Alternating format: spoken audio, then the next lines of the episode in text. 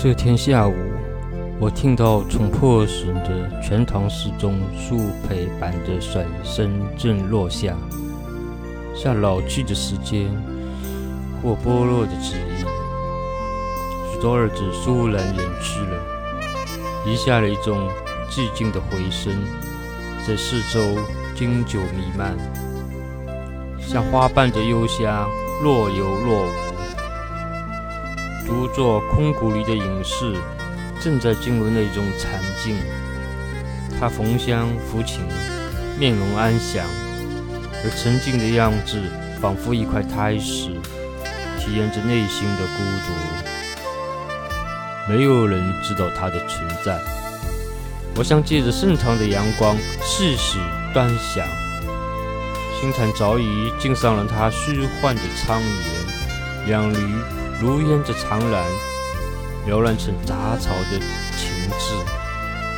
鸟儿误以为这正是一块栖息的好去处，它们叽叽喳喳，丢愁着，把那人心里的桂花都抵落了。当我有朝一日在地层伸出木兰的与它打个照面，我自己。也被苔衣重重覆盖了。高于仰望的天空，多么辽阔！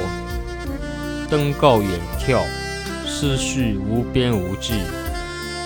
那被人误以为仙的诗人，常常把自己误认为盆。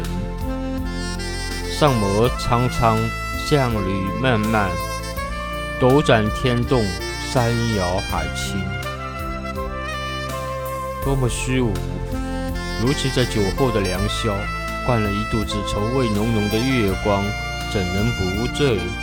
怎能不舒臂揽月，直上青天问个痛快？这是一群被苦难的盐水浸泡过的鸟，高贵结实，散发着青铜的光晕，在水一般的流影中，是王湖。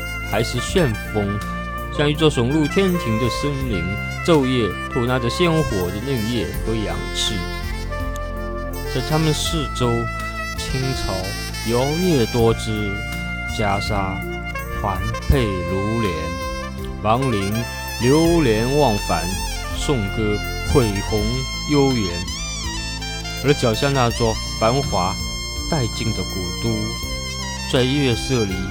纹丝不动。